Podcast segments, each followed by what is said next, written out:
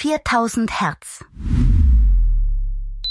Hallo zu Frequenz 4000, dem Podcast über 4000 Hertz, also uns und Podcast allgemein. Ich bin Hendrik Evert und einer der Gründer von 4000 Hertz und Überraschung, die Frequenz ist zurück und heißt jetzt wieder, wie früher, zum Start von 4000 Hertz, Frequenz 4000.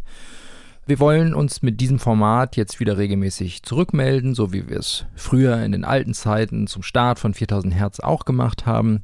Ähm, allerdings nicht in einem festen Rhythmus, sondern immer mal, wenn es irgendwas zu erzählen gibt oder wir eben einen spannenden Interviewpartner haben, dann kommt eine neue Folge der Frequenz raus. So stellen wir uns das vor. Wir schauen einfach mal, wie sich das Ganze so entwickelt. Ähm, wir wollen hier natürlich auch ein bisschen über uns sprechen und was uns so umtreibt, aber vor allen Dingen wollen wir eben mit anderen sprechen, was sie so in der Podcast-Welt umtreibt. Und in dieser Folge, ich will jetzt auch gar nicht so lange alleine labern, habe ich auch gleich einen Gast, Gregor Schmalzried. Und wir sprechen zum Thema Podcast Audio und künstliche Intelligenz. Und wer das jetzt sofort hören will, das Interview mit Gregor, der kann einfach zur nächsten Kapitelmarke skippen. Ansonsten ganz kurz nur noch in eigener Sache. Ähm, bei 4000 Hertz ist in letzter Zeit ja eine Menge passiert ähm, der größte Einschnitt, der war, und ich ja, denke mal, viele von euch oder die meisten ähm, werden das mitbekommen haben, dass unser 4000 Hertz Mitgründer Nikolaus Seemack im vergangenen April sehr, sehr überraschend gestorben ist äh, an einem Schlaganfall. Und ja, das hat uns natürlich ganz schön mitgenommen. Wir brauchten dann auch erstmal eine Zeit, um uns ein bisschen zu sortieren und ich, ja, ich glaube, ich, ich glaube, ich muss an dieser Stelle jetzt auch eigentlich gar nicht mehr dazu sagen. Es soll halt eben nur in dieser Sendung, wo wir ja eben für alle 4000 Hertz interessierten Menschen ein bisschen Klarheit über unsere Situation schaffen wollen, soll es halt Erwähnung finden. Und wir haben auch echt eine Menge Anteilnahmen bekommen, was wirklich ganz toll war. Vielen, vielen Dank dafür auch. Ähm, und ja, es hat wohl auch viele von euch ähm, sehr getroffen. Natürlich vor allen Dingen die, die Nikolas persönlich kannten, aber anscheinend auch wirklich viele, die sich sehr eng mit ihm verbunden fühlten, obwohl sie ihn überhaupt nie persönlich getroffen haben. Er hat halt einfach mit seinen Produktionen, mit seinem Podcast sehr viele Menschen erreicht und wirklich auch berührt. Und das hat sich jetzt auch nochmal gezeigt, wie sehr er da, ähm, was für eine Arbeit er da geleistet hat.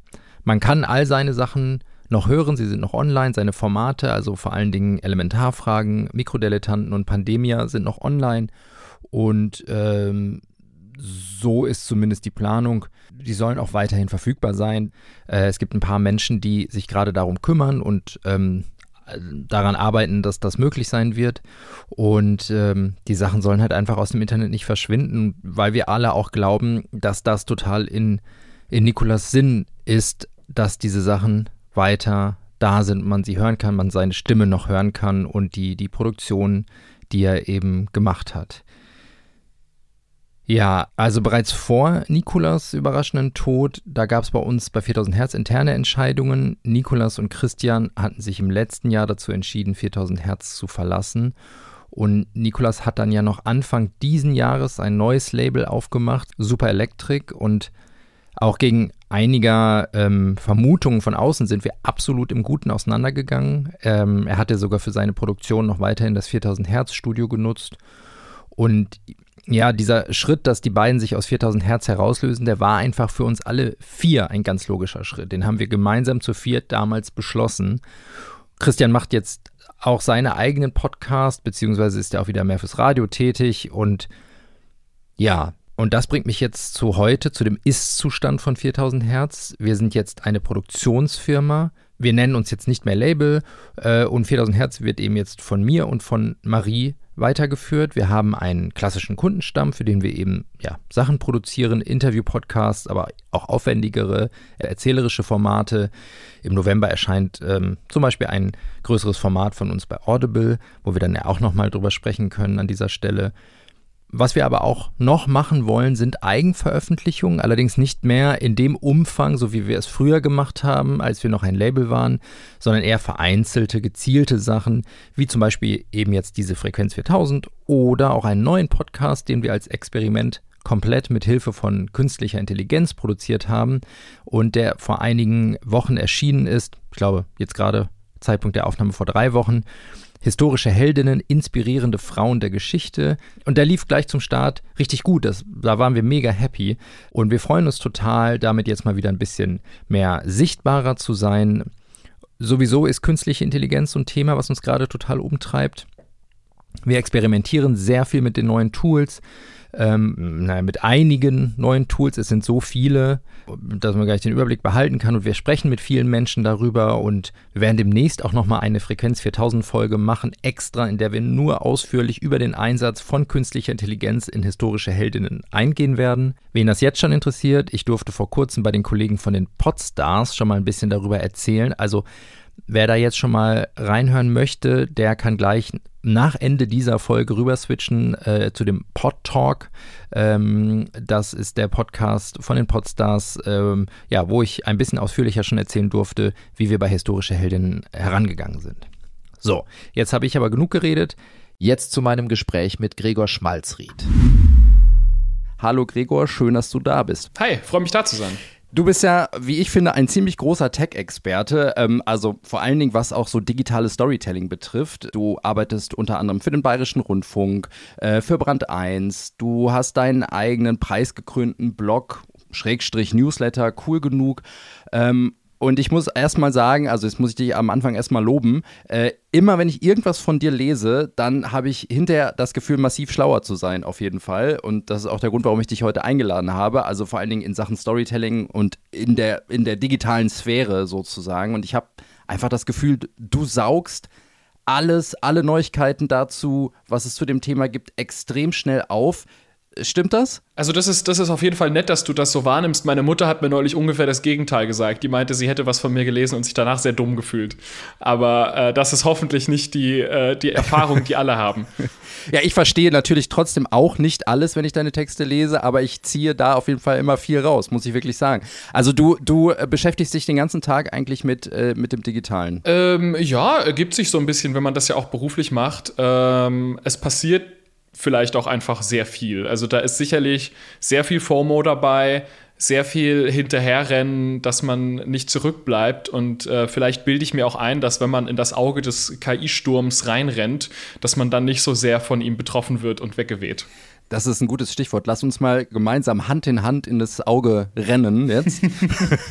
ähm, Sag mir mal so ganz allgemein, das ist vielleicht auch ein bisschen obvious, aber ich meine trotzdem, ich frage mich das jeden Tag. Wo stehen wir deiner Meinung nach beim Thema künstliche Intelligenz gerade? Kann man das, kann man diese Frage irgendwie beantworten?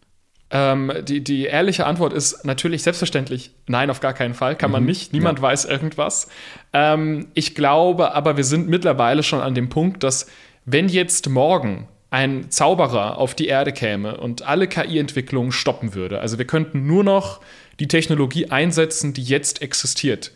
Auch dann hätte sich sehr viel äh, unwiderruflich verändert. Also es gibt da so einen Satz, der mir da einfällt, ähm, ist auch nicht von mir. Die Zukunft ist schon da, sie ist nur noch nicht gleichmäßig verteilt. Und so fühlt sich das hier an. Also die Tech, die wir jetzt schon haben, ist wirklich äh, außergewöhnlich und unheimlich und äh, auch ähm, äh, in, in, vielerlei Hinsicht also optimistisch stimmend. Also da kann man jetzt schon großartige Sachen damit machen.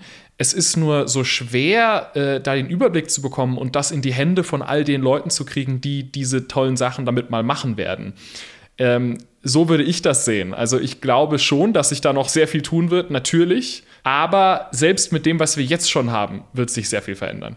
Ich habe manchmal den Eindruck, das ist so ein bisschen wie bei einem Atomkraftwerk. Da heißt es doch auch immer, es ist aber, glaube ich, auch eine Urban Legend, niemand versteht es so ganz. Niemand versteht, wie ein Atomkraftwerk ganz funktioniert und irgendwie habe ich das Gefühl, es ist gerade bei, bei künstlicher Intelligenz auch so. Also niemand ver versteht die, die einzelnen künstlichen Intelligenzien, aber gleichzeitig auch nicht, was, grade, was es gerade alles gibt und was es nicht gibt und was jeden Tag kommt. So. Sicher, und das ist aber auch ein bisschen so fast angelegt in der Technologie. Also eine der großen Gründe, warum das jetzt alles so explodiert und äh, nicht irgendwie vor drei, vier Jahren, ist, dass die meisten KIs, über die wir jetzt so reden, ich versuche das jetzt möglichst nicht technisch zu erklären, ähm, nicht so funktionieren wie früher. Klassische künstliche Intelligenz war so regelbasiert. Da ging es eher darum, okay, wir bauen hier einen Roboter und wenn der eine grüne Farbe sieht, dann macht er das und wenn er eine rote Farbe sieht, dann macht er das. Und die Systeme, über die wir jetzt sprechen, die sind nicht mit so klaren Regeln versehen, die folgen nicht einfach klaren Vorgaben, die irgendein Ingenieur, so klassisch deutsche Ingenieursarbeit, den einprogrammiert hat, sondern die handeln zwar nicht autark, aber sie bekommen mehr so das Ende vorgegeben und den Weg dürfen sie sich selbst aussuchen. Und äh, dann kommt man eben zu so Ergebnissen wie, dass ein, äh, ja, dass, dass ein Chatbot teilweise Ergebnisse ausgibt, wo wir selber nicht genau wissen, wie er darauf kommt, oder dass ein Large Language Model, also eins dieser ganz großen KI-Sprachmodelle, auf dem ja auch ChatGPT, auf, auf das ja auch ChatGPT zugreift, dass da dann Technologien und Anwendungen drin stecken, von denen die Entwickler gar nichts wussten. Die haben das programmiert oder haben das quasi sich selbst programmieren lassen, zu einem großen Teil auch, und ähm, geben das an die Welt raus und Leute machen damit Dinge, auf die sie gar nicht kommen. Und das ist was, das war früher in dem, wie wir künstliche Intelligenz, glaube ich, früher betrachtet haben, nicht vorgesehen und bedeutet natürlich auch, wir wissen erst, was das alles kann, bis wir alles mal ausprobiert haben. Das heißt, du würdest schon sagen, dass jetzt, wenn äh, Entwickler bei OpenAI sagen, wir wissen eigentlich gar nicht mehr genau, wie das funktioniert, so alles, irgendwie, das hat sich schon verselbstständigt. Das ist nicht reine PR, dass so etwas so groß gemacht wird, sondern das, das stimmt schon. Es stimmt zu einem gewissen Grad. Der Begriff selbstständig machen ist natürlich ein bisschen vorbelastet, weil da steckt natürlich immer die Angst davor drin, dass die jetzt irgendwie äh, sich selbstständig macht, in dem Sinne, dass sie uns alle umbringt. Und äh, da sehe ich jetzt die Gefahr zumindest in naher Zukunft nicht, ja. zum Glück. Aber ähm, klar, also die, äh, das wir können nicht immer genau sagen, warum eine KI die Ergebnisse ausgibt, die sie ausgibt. Das ist, wenn man es mal ernst nimmt, auch jetzt nicht unbedingt überall was Neues. Ein Beispiel, wo das schon länger ganz gut funktioniert, ist äh, zum Beispiel in der Medizin. Also ähm, es gibt Medikamente, die werden eingesetzt, weil man weiß, dass Menschen, die die nehmen, danach weniger Depressionen haben. Man weiß aber nicht genau, wie die funktionieren. Und ähm, da kann man dann zurückgehen, wenn man will, auf Naturheilkunde und äh, alle möglichen anderen äh, Elemente aus der menschlichen Geschichte, wo äh, Menschen sich Werkzeuge zunutze gemacht haben, ohne jetzt ganz zu kapieren, warum diese Werkzeuge tun, was sie tun. Vielleicht besinnen wir uns mit der KI oft auch wieder auf, auf diese Art von Technologie und weniger auf das, wir haben das jetzt selber gebaut und verstehen zu 100 Prozent, was es tut. Der Vorteil ist ja auch bei der künstlichen Intelligenz, wir können sie komplett auseinandernehmen und uns angucken, im Gegensatz zum Beispiel, weil du es gerade angesprochen hast, zum menschlichen Gehirn. Da, da ist ja eigentlich ein Vorteil. Theoretisch ja. Also da, ähm, da, da gehen die Meinungen auch so ein bisschen auseinander. Also wie viel man da jetzt wirklich zurückverfolgen kann. Aber es gibt da ganz spannende Forschung. Aber tatsächlich sieht das dann oft mehr so aus wie, wie die, Be die Beobachtung eines Gehirns ist gar kein so wahnsinnig weit entferntes Bild davon. Also man kann ein Prompt reingeben in ein, äh, in ein KI-Modell, gucken, was dann in dem KI-Modell passiert und so schauen, welche Neuronen leuchten auf oder so. Das ist eigentlich ganz interessant. Vielleicht kann man auch auf die Weise ein bisschen mehr darüber lernen, warum die manchmal falsch liegen und warum sie manchmal falsche Informationen rausgeben. Aber ähm, man, nur weil wir theoretisch reingucken können, heißt das nicht, dass wir alles verstehen, was das Ding macht, auch weil es einfach sehr komplex ist. Mhm, okay wir wollen jetzt heute über digitales Storytelling reden. Deswegen gehen wir doch mal ähm, gehen wir doch mal in das Thema, weil bisher reden wir ja sehr allgemein über KI und tatsächlich ist das ja auch ein, ein Begriff KI, den, der, der ja auch eigentlich schon wieder so viel bedeutet. Also ja. natürlich gibt es die KI in der Automobilindustrie, es gibt sie in der Raumfahrt, es gibt sie sonst wo und ich glaube, wir brechen es jetzt mal runter und wir reden jetzt mal über das digitale Storytelling, weil das ist etwas, womit wir uns beide beschäftigen und das ist etwas, worum es ja auch eigentlich hier geht. Ähm, wo stehen wir denn da, um nochmal auf die Ausgangsfrage zurückzukommen? Ähm, also ich kann, ich kann sagen, wo ich persönlich stehe. Und ich persönlich stehe da, dass ich mir mittlerweile, wenn jetzt morgen ChatGPT verschwinden würde, dann würde mir was fehlen. Das wäre jetzt nichts äh, Weltbewegendes, das wäre jetzt nicht so, wie mir würde die Tastatur fehlen oder so, aber es wäre vielleicht, als würde mir ähm, als würde mir so eine Tastenkombination fehlen, die ich sehr gerne benutze oder irgendwas in die Richtung. Also mhm. ich bin ich habe mich mittlerweile sehr daran gewöhnt, das so einzubauen in meinen, in meinen beruflichen Alltag und äh, revolutioniere jetzt damit noch nicht allzu viel. Ich weiß nicht, wie viel Zeit ich dadurch tatsächlich spare, aber es fühlt sich zumindest so an. Mhm. Ähm, wo, was ich aktuell noch nicht sehe, zumindest in meiner Arbeit, ist, dass da groß ersetzt wird. Aber das liegt vielleicht auch an meiner Arbeit konkret und ist bei anderen Leuten anders. Ja, also dann ähm, sagen wir es mal konkret. Ich habe dich ja heute auch eingeladen, weil du eben ja nicht nur Theoretiker bist, sondern auch Praktiker. Also du hast in letzter Zeit gleich zwei fiktionale Podcast-Serien veröffentlicht. Einmal Mia Insomnia für ARD und Flüsterwelt zusammen mit Podstars. Ähm, hm? Oder noch mehr? Nee, die beiden waren es, ne? Die beiden waren es. Reicht ja auch. Äh, war schon genug, Zeit. Ja. genau. Ähm, also du hast gerade schon ChatGPT gesagt. Also meine Frage wäre jetzt auch, kam bei diesen Projekten konkret, kam da kam KI-Tools zum Einsatz? Äh, bei diesen Projekten nicht, ähm, aber auch hauptsächlich, weil die Skripte letzten Herbst äh, ungefähr fertig sein mussten und da waren wir tatsächlich noch nicht so wahnsinnig weit. Oder ich wusste noch nicht ganz, was ich damit alles anstellen kann. Das heißt, da warst du noch ein KI-freier Autor in der Zeit, kann man sagen. Ähm, ich, ja, das ist jetzt eine ganz gute Frage. Ich müsste selber mal ein bisschen zurückdenken. Es war auf jeden Fall noch nicht so integriert in meinen Alltag, wie es. Äh, wie es heute ist. Da hat sich aber auch viel im Interface getan. Ich habe mit GPT-3 damals rumgespielt. Also, das ist die äh, quasi das KI-Modell, auf dem auch ChatGPT basiert. Das hat aber noch ein bisschen, damals hat man das noch über eine andere Oberfläche gemacht. Da war dann mehr, muss man sich mehr vorstellen wie so ein Google Doc und, äh, und dann drückt man Enter und dann schreibt es das einfach weiter. Mhm. Aber man konnte nicht so sehr damit interagieren, wie das jetzt bei ChatGPT der Fall ist. Und ChatGPT hat vor allem, sage ich mal, als so Brainstorming-Partner einfach sehr viel Power. Mhm. Äh, und das ist, würde ich sagen, in der Form noch nicht möglich gewesen letzten Herbst. Da sind wir jetzt tatsächlich weiter.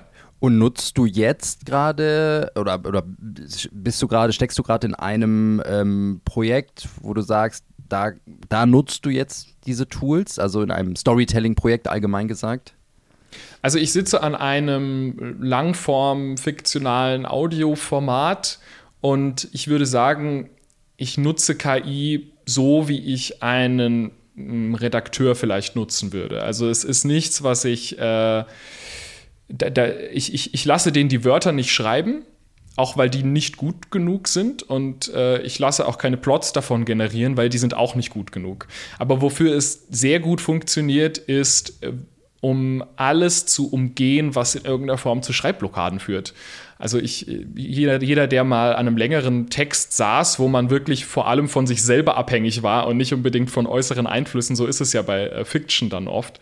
Also da kann man sich nicht einfach bis zum nächsten O-Ton durchhangeln, sondern äh, man muss den nächsten O-Ton ja auch mhm. schreiben. Mhm. Ähm, da passiert es oft, dass man sich, dass man zum Beispiel in einer Situation ist und sich denkt, okay, ich möchte jetzt, dass Person A von Ort A nach Ort B kommt weiß aber gerade nicht, wie das am elegantesten geht. Mhm. Und jeder, der sowas schreibt, der weiß, das kann schon mal eine Stunde fressen, wo man eine Stunde in der Wohnung auf und ab geht und wegen einer blöden Stelle nicht weiterkommt.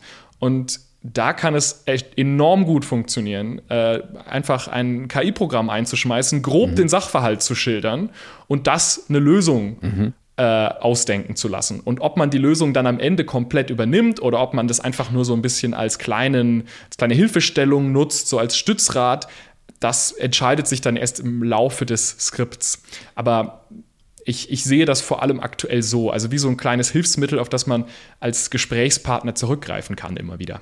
Wie stellst du denn da so deine Anfragen, also um es mal so konkret zu machen, bleiben wir mal bei diesem Beispiel. Ähm, äh, ich weiß nicht, wie die Person von A nach B jetzt am besten kommt. Das heißt, du gibst ChatGPT Chat ein bisschen Kontext, sagst irgendwie, stellst die Szene dar und ähm, formulierst du deine eigene, ähm, äh, deine, deine eigene, ich nenne es jetzt mal Schreibblockade in dem Moment? mm, gute Frage. Ich, ich mache das tatsächlich immer mal wieder unterschiedlich. Ich weiß, dass es eine Riesenkultur gibt von Leuten, die so dieses Prompt-Hacking mhm. so gerne machen, die dann sagen, hier sind die 15 Prompts, mit denen du ChatGPT austrickst. Ich habe viel davon auch ausprobiert. Meiner Erfahrung nach sind die Unterschiede da sehr marginal in der Qualität. Mhm. Ähm, ich, ich, und, und, und veraltern und, und altern auch sehr schnell. Also sehr schnell kann es passieren, dass irgendwie eine Sache, die in einer Version wahnsinnig gut funktioniert, funktioniert zwei Wochen später nicht mehr. Mhm. Deshalb ähm, versuche ich das gar nicht so sehr zu Ende zu optimieren, sondern ich spiele einfach sehr viel damit rum. Und das ist dann wirklich mehr wie Learning by Doing, so ein bisschen eine Sprache lernen, nicht indem man ein Buch dazu liest, also nicht indem man ein Schulbuch oder einen Kurs dazu durchnimmt, sondern indem man sich einfach umgibt mit Leuten, die diese Sprache sprechen. So ist es auch mit ChatGPT. Also man lernt einfach von alleine irgendwann, dass man, wenn man eine Liste generieren möchte, ChatGPT ist wahnsinnig gut mit Listen, mhm. gib mir 20 Vorschläge, wie könnte dieses Element heißen oder so. Oder hier ist ein Objekt, was ich in die Geschichte reinbringen muss, gib mir mal 20 Sachen, wie das aussehen könnte. Dass man dann dazu schreibt, aber mach das bitte unkommentiert weil sonst schreibt er zu jedem Einzelnen einen Abs extra Absatz und es dauert ewig. Das sind so Dinge, mhm. die ergeben sich irgendwann so ganz automatisch im, im Workflow, je länger man damit arbeitet. Also auch bei dem Problem, wie kommt die Figur von A nach B, würdest du schon auch die Anfrage, den Prompt so formulieren, gib mir zehn Vorschläge. Genau, ja. ja. Ich denke, so viele Verkehrsmittel gibt es nicht, wenn wir bei diesem Beispiel ja, bleiben. Ja. Deswegen würde ich vielleicht eher so vielleicht müssen wir die Szene ein bisschen ausschmücken, die gibt es ja auch nicht, aber das könnte ja Spaß machen. Also sagen wir, ähm, unsere Hauptfigur ist, äh, an, ist auf einem Boot mhm. und äh, unsere Nebenfigur, die wir gerade noch in einem verlassenen Haus zurückgelassen haben, ist jetzt aber, muss, die müssen wir jetzt sehr schnell auch dahin bekommen. Mhm. Wie könnte das passieren? Und dann könnte ich äh, ChatGPT fragen, könnte ich ChatGPT sagen, folgende Situation, Person B, also das ist die Person, die wir im Raum zurückgelassen haben, war gerade noch an die Heizung gekettet, äh, taucht jetzt aber an einem völlig anderen Ort auf hoher See auf. Was könnte passiert sein? Gib mir fünf kurze Vorschläge. Und dann gibt die äh, KI mir fünf kurze Vorschläge und äh, ich weiß jetzt nicht, ob die gut sind, weil ich mhm. den Prompt noch nicht ausprobiert habe, weil ja. diese Szene nicht wirklich existiert. Aber ich könnte mir vorstellen, dass es ganz gut ist. Und äh, dann geht es auch nicht so sehr darum, das eins zu eins zu übernehmen, sondern mhm. man guckt sich das an, man schaut, was ist da in der Liste drin und verbindet das mit dem Plot, den man schreibt. Mhm. Ich kann dazu auch sagen, die Plots, die ich schreibe, sind gerne mal ein bisschen verzwickt und ein bisschen kompliziert. Mhm. Und wenn ein Plot ein bisschen komplexer ist, dann wird ChatGPT sowieso nicht die eine Lösung dafür, äh, dafür hergeben. Aber es wird einen vielleicht inspirieren zu einer Lösung, auf die man vorher nicht gekommen ist. Und das wirklich Spannende daran oder das Magische oder das, was, was einem zeigt, dass es wirklich etwas anderes ist, als eine Google-Anfrage zu stellen, ist ja, wenn du denselben Prompt zwei Tage später eingibst, du komplett andere Antworten bekommst. Exakt. Oder in der fünf Sekunden später und man ändert ein Wort. Ja, ja. Ich habe äh, ein, ein großes Problem, was ChatGPT hat, um tatsächlich jetzt mal so Storytelling-Sachen zu machen, ist, ChatGPT ist sehr berechenbar. Also die Anfragen, wenn man die äh, gibt, dann muss man wirklich mal teilweise sowas dazu schreiben wie, gib mir mal 20 völlig absurde Ideen, die kein Redakteur abnehmen würde. Mhm. Und dann kommen wirklich interessante Sachen, weil wenn man, äh, wenn man das nicht dazu schreibt, dann sind die Ideen sehr langweilig ja. und sehr die bilden sehr schnell nur die mittlere Raumtemperatur ab und denken nicht wirklich gut out of the box. Mhm. So. Aber das kann man mit so ein bisschen Prompting dann auch umgehen und äh, je nachdem, wie man die Frage stellt, dann durch so ein paar kleine Justierungen äh, zu einem besseren Ergebnis kommen. Und eben genau nachfragen, ne? also weiter, weiter verfeinern. Genau, ja. Hast du auch schon festgestellt, dass Freundlichkeit einen weiterbringt gegenüber ChatGPT? Das habe ich irgendwo gelesen, aber ich glaube, es ist auch nur eine Legende.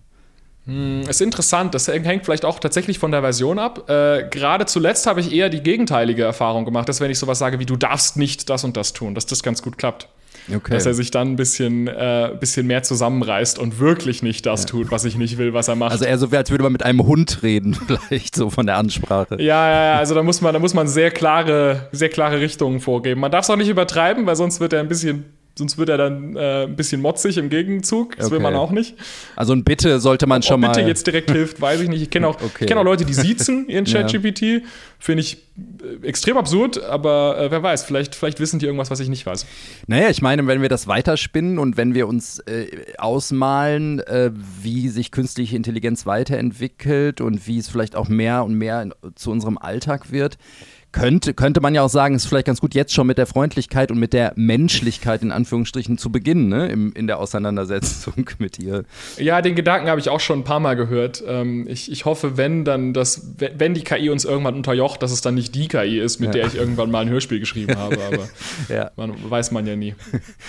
Ja, ähm, wir haben jetzt, wir, sind jetzt automatisch zu, zu ChatGPT gekommen. Das ist ja wirklich ja. Der, der Platzhirsch einfach, muss man einfach sagen. Aber es ist irgendwie auch am Ende immer noch die, der, das mächtigste Tool, das am besten funktionierende, oder? Wie nimmst du das wahr? Ich bin tatsächlich, also ich bin, ich bin ganz schlimm. Ich bezahle für ChatGPT und deswegen habe ich Zugriff auf GPT-4, was ja die aktuelle Variante ist. Und die ist tatsächlich noch mal ein ganz schönes Stück äh, ganz schönes Stück besser. Also das ist wirklich sowas wie ein Sprung vom ersten iPhone aufs iPhone 4 oder ja. irgendwie sowas. Ähm, klar noch dasselbe, also klar erkennbar noch das gleiche Programm, ähm, selbe Architektur, funktioniert sehr ähnlich, hat aber so ein bisschen seine eigenen Eigenheiten, ist aber vor allem sehr gut darin, komplexe Zusammenhänge gut zu verstehen. Dem kann man wirklich eine sehr lange Plot-Zusammenfassung geben und dann darum bitten, eine Lücke zu füllen oder das irgendwie weiterzudenken und die Sachen passen rein logisch wirklich zusammen. Mhm. Das ist was, was man mit äh, GPT 3.5, also das die normale Chat-GPT-Variante, was da oft noch nicht so geht. Also wenn da die Texte ein bisschen länger werden, dann verwechselt er auch Charaktere oder kommt irgendwie durcheinander und weiß nicht genau, wo irgendwer in einem Raum ist. Mhm. Und äh, GPT-4 kann das mittlerweile wirklich sehr gut. Also da könntest, du, da könntest du den Plot von Inception einfügen und er wäre genau in der Lage, dir zu sagen, welche Figur sich wie verhalten muss, um welches Ergebnis zu erzeugen. Das mhm. ist schon sehr beeindruckend und gerade wenn man eine komplexere Idee hat oder irgendwie eine komplexere Idee umsetzen möchte, dann hilft das auch weiter. Ja. Ähm, wenn wir noch mal kurz bei den Tools bleiben, die du sonst benutzt. Also ich habe noch gelesen, bei mir Insomnia habt ihr, oder das, aber da, da warst du wahrscheinlich nicht involviert, die Grafik auch mit Hilfe von, von Midjourney, glaube ich, gemacht? Da, da, war ich involviert, aber ja. ähm, mehr so als Ideengeber. Also mhm. da war der Gedanke, dass wir, ähm, ich habe damals als, äh, als Cover-Vorschläge, wie sozusagen, ein paar Sachen mit Midjourney generiert. Ich bin in Midjourney gegangen und habe mir die Grafiken mal so zusammengebaut, wie ich mir die vorstelle, habe sehr viel hin und her damit experimentiert, hat sehr lang gedauert. Mhm. Möglicherweise war das tatsächlich keine sehr gut genutzte Zeit, aber es hat Spaß gemacht. Mhm. Und dann haben wir das weitergegeben und wir haben das sozusagen als Basis genutzt, die, um, um einen äh, richtigen, sehr guten Künstler, Simon Heimbuchner, mhm. äh, das in die Hand zu geben und zu sagen, arbeite mal das aus, das, nimm das als Inspiration und mach daraus ein richtiges, gutes Cover. Mhm. Ähm, und das war so ein bisschen der Workflow. Der ist auch, würde ich sagen, mittlerweile sehr normal. Also, dass man erst äh, eine KI nutzt, um sowas wie ein Mockup zu machen, sowas wie ein, ähm, sowas wie ein Storyboard mhm. oder so, äh, das ergibt total viel Sinn und ist auch sehr logisch, weil es sehr leicht ist, auf die Weise was zu kommunizieren, für das man sonst sehr lang gebraucht hätte jeder, der irgendwie kein visueller Mensch ist und nicht selber zeichnen kann und versucht hat, einem Grafiker irgendwas zu beschreiben in Worten, der weiß, wie schwer das sein kann. Da kann es sehr viel leichter sein, das einfach mal selber auszuprobieren, dann das Bild rüberzugeben und sagen, ich will ungefähr sowas, aber mhm. das sollte ein bisschen anders sein und die Farbe passt nicht und mach mal hier noch den Text und so. Es ist jetzt nicht so wahnsinnig schwer, sich zu überlegen, wie das in einem halben Jahr auch nur aussehen wird. Ich erinnere mich noch gut, wie ich angefangen habe, Midjourney zu benutzen. Da waren die gerade auf Version 2. Da sah das noch alles so sehr collagig aus, als hätte irgendwer mit der, äh, als wäre irgendwer mit der Bastelschere durchs Internet gelaufen und hätte irgendwelche Sachen wahllos zusammengeklebt. Mhm. Und äh, es hat ein halbes Jahr gedauert. Dann kommt der Papst im Daunenmantel und täuscht erstmal das halbe Internet. Das, war, das waren sechs Monate. Ja. Und diese Entwicklung, die sehen wir natürlich auch in anderen Bereichen, wo sie vielleicht nicht gleich so offenkundig ist. Ich habe aber schon das Gefühl, aber vielleicht siehst du das anders, dass relativ viele Tools auch wirklich noch in einer maximal Beta-Version veröffentlicht werden. Also man, man stößt schon noch auf viele Tools, wo es ein bisschen, bisschen Pain ist, damit zu arbeiten. Äh, immer wenn die Tools so zusammenarbeiten müssen miteinander, wird es schwierig. Der, der, so dieser Traumgedanke, den ja manche Leute jetzt haben, von wir ersetzen ganze Berufsstände durch, äh, durch künstliche Intelligenz, also jetzt Traum für die Aktionäre ist das vielleicht ein mhm. Traum-Szenario für andere, weiß ich jetzt nicht, wie positiv sie das mhm. sehen. Aber der Gedanke, dass man sozusagen so eine Person, die wirklich aktiv arbeitet, die, die als Manager arbeitet, die äh, Elemente miteinander verbindet, die Input sich von einer Seite holt und irgendwo anders als Output wieder umwandelt, da liegen gerade noch die Schwierigkeiten. Es gab ähm, neulich, es, es gibt viel Hype gerade oder es gab vor kurzem mal so einen kurzen Hype um äh, sogenannte AI-Agents. Mhm. Also ein AI-Agent, da ist so ein bisschen der Gedanke, dass der halt nicht einfach nur mir Antworten geben kann, sondern der kann seine generierten Antworten dann weitergeben an andere KI-Programme und so auf so eine Art und Weise zusammenarbeiten und dann auch komplexere Projekte umsetzen. Also ich könnte theoretisch mit einem AI-Agent eine Website aufbauen, indem ich sage, baue mir eine Website über Thema XY und dann baut das so ein kleines Python-Skript oder so, ähm, schickt, eine, schickt einen Befehl weiter an eine KI, die Bilder suchen soll oder Bilder generieren, holt, es, holt sich das Bild dann zurück und gibt mir das alles dann als fertiges Produkt aus. Immer wenn man sowas probiert, Katastrophe. Also das mhm. funktioniert alles mhm. noch überhaupt nicht. Ähm, es ist alles sehr clunky und äh, macht ständig Fehler. Und als ich vor kurzem äh, gesehen habe, wie ähm, eine solche KI äh, gemerkt hat, dass sie die Ergebnisse nicht bekommt, die sie will, und dann gegoogelt hat, wie sie ihren Browser wechselt, dachte ich mir, okay, erstmal sind wir noch sicher. Ja, ich glaube halt auch, dass viele, viele jetzt einfach ihre Tools rausgehauen haben, weil der Druck auch da ist, oder? Sicher. Ganz lange wurde da sehr viel abseits der Öffentlichkeit gebaut. Vielleicht erinnern sich noch ein paar, es gab vor ungefähr einem Jahr die Geschichte über einen Google-Mitarbeiter, ähm, der die Überzeugung hatte, dass ein Chatbot, den Google gebaut hat, ein Bewusstsein habe. Mhm. Und der hat dann die, äh, der hat dann die Protokolle davon ins Internet gestellt und das war so ein bisschen so ein kleines Kuriosum. Es war so, ach, guck, guck mal, das ist so ein armer Kerl, der, dem das ein bisschen zu Kopf gestiegen ist, was der Roboter ihm erzählt hat. Ähm, weil die vernünftigen Leute haben natürlich alle gewusst, ja, aber das ist natürlich, hat die kein Bewusstsein, die kann natürlich nur Dinge nachahmen und so weiter. Äh, das war zu einem Zeitpunkt, da hatten wir noch nicht breiten Zugriff auf diese Technologien. Und dann kam halt OpenAI und hat gesagt, ach, wisst ihr was, wir, wir, geben einfach mal alles raus und gucken, was passiert. Und das war das Gegenteil von dem, was Google getrieben hat, die das sehr für sich behalten haben, ob aus ethischen oder aus äh, Businessgründen, sagen wir dahingestellt, aber die haben das sehr unter der Decke gehalten und wurden so ein bisschen rausgezwungen in die Öffentlichkeit. Das ist auf jeden Fall was, was wir vor einem Jahr noch nicht hatten. Vor einem Jahr war, viel, war vielleicht viel von der Technologie schon da, aber wir konnten noch nicht darauf zugreifen. Und jetzt, dadurch, dass wir es können, kann man sich nicht mehr wirklich leisten, im Untergrund zu bauen, weil äh, das ganze Investorengeld fließt natürlich zu denen, die jetzt irgendwie öffentlich ihre Prototypen raushauen, auch wenn die vielleicht noch gar nicht so gut sind. Ja, also bankst du als Autor um deine Arbeit, um deinen Job? Also wie wird sich das, wie wird sich die humane Arbeit verändern? Mal eine Glaskugelfrage. Äh, Finde ich eine super Frage. Kann ich auch nur mutmaßen, wie wir alle das Beste, was ich erlebt habe neulich, war, als ich die Hälfte meines. Äh, ich hatte neulich ein Experiment, was mir ein sehr gutes Gefühl gemacht hat. Ich habe nämlich die Plot-Zusammenfassung von den ersten fünf Folgen von Mia Insomnia, also das ist der Podcast, den ich geschrieben habe mit Bastian Pastewka, ähm, die habe ich in ChatGPT gegeben und gesagt, schreib mir das mal weiter sag, sag mal, wie es weitergeht. Und der von ChatGPT vorgeschlagene Plot, der war gar nicht gut. Der war sehr klischeehaft Puh, und es kam sofort irgendeine geheime Tür vor mit irgendwelchen alten Zeichen drauf. Und ich dachte, ach komm schon, also das sind wir jetzt, da sind wir jetzt wirklich ein bisschen drüber hinweg. Ähm, das ist so der gute, äh, das, das gute Zeichen. Ich glaube, also so ersetzen ist da schwer.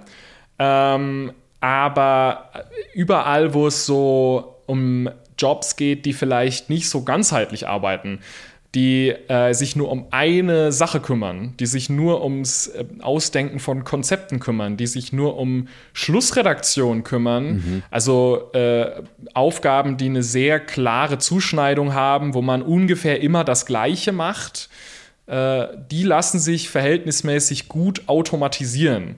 Aber alles, was, sage ich mal, größer gedacht werden muss, wo man mehr bewegliche Teile in der Hand hat, das ist schwerer. Mhm. Ob es unmöglich ist, kann ich natürlich nicht sagen. Es ist jetzt gerade noch nicht so gut. Also wenn man jetzt gerade einen Roman schreiben lassen würde mit ChatGPT, der wäre so der, der wäre gar nicht so wahnsinnig katastrophal, wie man vielleicht denkt. Also es gibt auf jeden Fall Literatur, die nicht unbedingt besser ist als das, die auch sogar gedruckt wird. Mhm das ist dann nicht unbedingt die gute und das ist auch nicht unbedingt die, die wahnsinnig erfolgreich wird. Aber die Frage ist, wird das noch besser? Da tue ich mich sehr schwer mit der, mit der Prognose. Wird das noch, also die kreative Leistung der KI meinst du, ähm, ob die wirklich besser wird? Also ob, ob man da ja abgelöst werden könnte als Autor, Autorin? Also ich bin, ich bin natürlich selber Autor, insofern habe ich da jetzt vielleicht auch ein äh, mhm. berufliches Interesse daran, da jetzt zu sagen, das ist niemals möglich. Ich habe nur auch jetzt in den letzten über das letzte Jahr habe ich schon gemerkt, dass immer, wenn irgendwer sagt, Sache XY wird nie möglich sein, weiß man nicht, wie lange das hält. Mhm. Da gab es auch rund um die ganzen äh, Prüfungen, die ChatGPT jetzt auf einmal besteht, da haben auch noch vor einem halben Jahr ein paar Leute gesagt, niemals wird mhm. irgendwas in die Richtung möglich sein. Äh, ich, ich glaube, dass viele von den Leuten, die jetzt ankommen und sagen, in ein paar Jahren werden einfach komplette Filme durch, äh, von, von KIs gebaut und da wird überhaupt kein menschlicher Input mehr dabei sein. Ich glaube, dass die vor allem missverstehen, wie Kunst und Kultur funktioniert, dass das auch ein soziales Konstrukt ist zu einem großen Teil ähm, und dass schon noch in einer Welt, in der jeder auf Knopfdruck einen mittelmäßigen Film erstellen könnte, der Bedarf an Filmen, die anders sind, der Bedarf an Filmen, die äh, auf eine Art und Weise funktionieren, die eine Maschine sich nicht ausdenkt, steigt. Das könnte aber bedeuten, dass die Art und Weise, wie menschlich gemachte Kultur aussieht, sich ändert. Dass Kunst, die auch von der KI erstellt werden könnte, sich nicht mehr so lohnt und dass man sich stattdessen umsehen muss nach Möglichkeiten, um klarzumachen, durch sein Werk, durch seine Skripte, was auch immer was ist, man, was man produziert. Und das gilt auch genauso für Marketing und, äh, und, und Content-Bereich und so weiter. Man muss sich bei allem fragen, okay, wenn das jetzt auch ein Roboter machen könnte, dann muss ich mir vielleicht überlegen, was ich tun kann, was ein Roboter nicht tun kann. Mhm. Und da habe ich jetzt eigentlich schon viel Vertrauen in die menschliche Vorstellungskraft und in die Kreativität, dass da wahnsinnig tolle Sachen entstehen werden, die beweisen, dass es nicht möglich ist, für eine KI alles zu machen, was der Mensch kann. Aber das liegt eben daran, dass der Mensch vielleicht auch andere Sachen machen wird, als das, was er jetzt tut. Und viel von dem, mit dem heute in der Kreativbranche Leute ihre Zeit verbringen, auch so Sachen wie SEO und äh, Texte Texte nochmal leicht ändern auf bestimmte Kriterien hin, äh, Texte lokalisieren, Texte zusammenfassen, Schlussredaktion, all das. Sehr viel davon wird in Zukunft von der KI über, übernommen werden. Was, was rätst du denn Menschen in unserer Branche jetzt, was sie tun sollen, wie sie sich verhalten sollen? Ich glaube, es ist immer gut, sich zu informieren. Das hilft vielleicht jetzt nicht groß, aber man muss schon wissen, was das Zeug eigentlich kann, um ein Gefühl dafür zu bekommen, ob man sich jetzt davon nicht unbedingt, nicht mal unbedingt bedroht fühlen lassen muss, weil ich sehe da auch wirklich ganz tolle Sachen auf uns zukommen. Ich bin wahnsinnig hyped dafür, dass eine KI irgendwann mal eine Steuererklärung macht und, mhm, äh, und so, und so ja, ganz ja. viel Kleinkram mir abnimmt, der mich gerade nervt. Ich bin auch selbstständig, deswegen bin ich vielleicht jemand, der sich sowieso viel Zeit, viel Gedanken macht über Zeitmanagement und was sind so Sachen, mit denen ich Zeit verbringe, die ich eigentlich nicht damit verbringen möchte. Ähm, aber das geht, glaube ich, nur, wenn man da jetzt nicht unbedingt groß die Augen davor verschließt. Ich glaube, es hilft, wenn man einfach mal guckt, was kann ich damit machen, wie funktioniert das für mich, wie könnte ich im Alltag äh, in irgendeinem Moment vielleicht mal ChatGPT um etwas bitten, was ich vorher einfach nicht ChatGPT gefragt hätte und was deswegen umständlicher gewesen wäre. Und wenn man feststellt, dass es da gar nicht so viel gibt, dann prima. Mhm. Also das Letzte, was irgendwie, was ich irgendwie machen möchte, ist einer von diesen Hustle-Coaches sein, die sagen, du wirst in zwei Monaten von ChatGPT ersetzt, wenn du nicht Sache XY machst. Mhm. Das ist Quatsch. Das, ähm, niemand weiß genau, was der Einfluss auf den Arbeitsmarkt sein wird. Vielleicht erleben wir auch so ein grandioses Wirtschaftswachstum, dass wir alle äh, viel weniger arbeiten müssen und dafür viel mehr Geld bekommen. Es gibt mhm. natürlich Leute, die auch diese, diese Vision haben. Ich will mich da jetzt nicht auf eine einigen wollen. Ich glaube nur, dass es gut ist, dem sehenden Auges entgegenzutreten mhm. und nicht mhm. einfach nur zu sagen, ach, das wird schon alles gar nicht so oder ach, das ist doch nur ein stochastischer Papagei, mhm. das weiß eigentlich gar nichts, deswegen ist mir das jetzt ist mir das jetzt egal. Mhm. Man muss nicht nur nur weil man was nicht versteht, heißt es nicht, dass man es nicht nutzen kann. Ja. Das heißt, du würdest dich jetzt äh wenn ich sage KI als Rettung der Menschheit oder als Ende der Menschheit, glaube ich, du ordnest dich so in der Mitte davon ein. Es wäre wär, wär, wär, wär, cooler, wenn ich jetzt hier sagen würde, definitiv, äh, wir sollten alle, alle unseren Neuralink äh, rein, reinballern und dann wird alles prima. Ja. Ich glaube schon, dass die Welt sehr anders aussehen wird in 50 Jahren, wie sie, mhm. als das, was sie heute auszeichnet. Ich glaube, da wird sich schon sehr viel tun.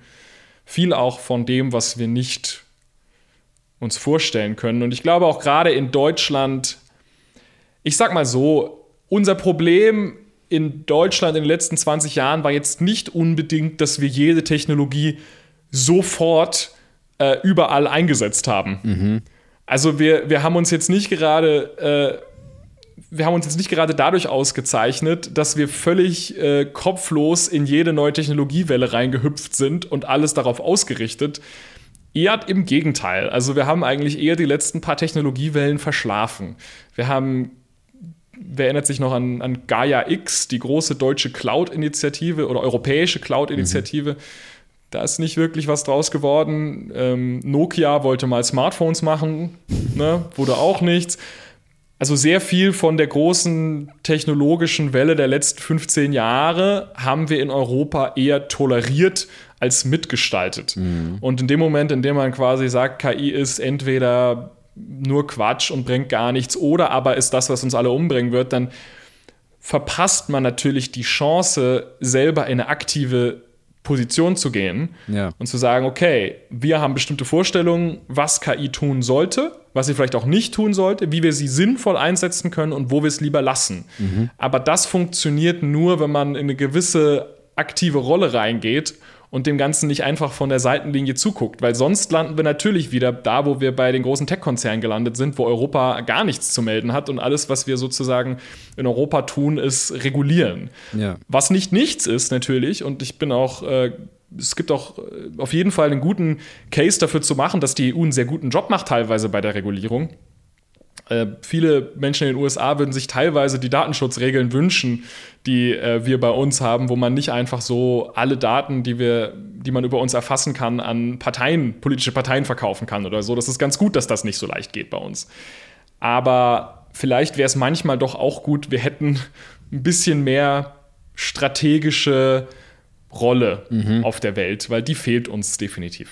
Also wie du sagst, ne, dass wir, wie du es im Kleinen gesagt hast, also das Ganze irgendwie sich anschauen und gucken, wie kann ich das für mich nutzen und, und zum Positiven wenden. So ist es im Großen eigentlich genauso zu sehen. Ne? Wir können wir als Weltgemeinschaft das Ganze jetzt nehmen und daraus etwas Positives ziehen, ne? Und das Ganze, und das geht aber nur mit in einer aktiven Position, in einer aktiven Stellung. Das, das glaube ich auch. Das ich glaube, KI ist ein Rorschach-Test das, ich halte jetzt seit äh, einer Weile auch Vorträge, wo ich so gerade über die Medi über den Einfluss auf die Medienbranche spreche. Und ich merke jedes Mal am Ende von einem Vortrag kommen Fragen, die ich vorher noch nie gehört habe, weil jede Person, die sich damit beschäftigt und die so ein bisschen mit diesen über diese Technologien erst nachdenkt, kommt an einem anderen Ort raus. Ich glaube, dass wenn wir es als, wenn, wenn, wenn wir es hinkriegen, all diese Ideen und all diese Gedanken auch ein bisschen zu channeln und das Positive da rauszuholen, dann können da echt tolle Sachen entstehen, weil es ist ja jetzt nicht unbedingt so, als hätten wir nichts zu verbessern auf unserem Planeten. Im Gegenteil. So sieht es nämlich mal aus, genau. Das fand ich jetzt ein sehr gutes Schlusswort, lieber Gregor. Vielen, vielen Dank. Ich fand das sehr, sehr aufschlussreich und sehr interessant, mit dir zu sprechen. Vielen ähm, Dank, immer, immer gerne. Und nächstes Mal bringe ich natürlich meinen KI-Avatar vorbei, dann muss ich das nicht mehr selber machen. Ja, ich habe mich die ganze Zeit gefragt, bist du es eigentlich? Mhm. Aber du warst es jetzt schon, ne? Ich glaube, ich glaube schon, ja. Soweit das Gespräch mit Gregor Schmalzried. Das Gespräch mit Gregor habe ich bereits vor ein paar Wochen aufgezeichnet. Normalerweise nicht der Rede wert. Allerdings passiert im KI-Kosmos so viel, so schnell gerade, dass ich hier nochmal darauf hinweisen will. Wir haben deswegen auch ein paar der aller, aller neuesten Entwicklungen noch nicht angesprochen. Eventuell machen wir aber demnächst einfach nochmal einen zweiten Teil. Gregor weiß noch nichts davon, aber ich werde ihn fragen. Ähm, und ich will an dieser Stelle auch nochmal ganz dringend auf den KI-Podcast vom Bayerischen Rundfunk hinweisen, an dem Gregor ebenfalls beteiligt ist. Also wer immer gut informiert sein will beim Thema KI, der sollte unbedingt den KI-Podcast vom BR abonnieren. Die Frequenz 4000 erscheint jetzt wieder regelmäßig, aber eben im loser Reihenfolge. Ansonsten schaut auch gerne mal auf unserer neuen Internetseite vorbei. Die Adresse ist die alte geblieben, 4000herz.de. Meldet euch gerne bei unserem Newsletter an. Äh, schaut mal bei Instagram bei uns vorbei äh, oder bei Facebook oder bei LinkedIn. Über LinkedIn erreicht ihr mich auch persönlich am besten, meine Kollegin Marie auch. Und ja, ich würde sagen, soweit und dann bis zum nächsten Mal. Mein Name ist Hendrik Evert. Vielen Dank. Tschüss. 4000 Hertz.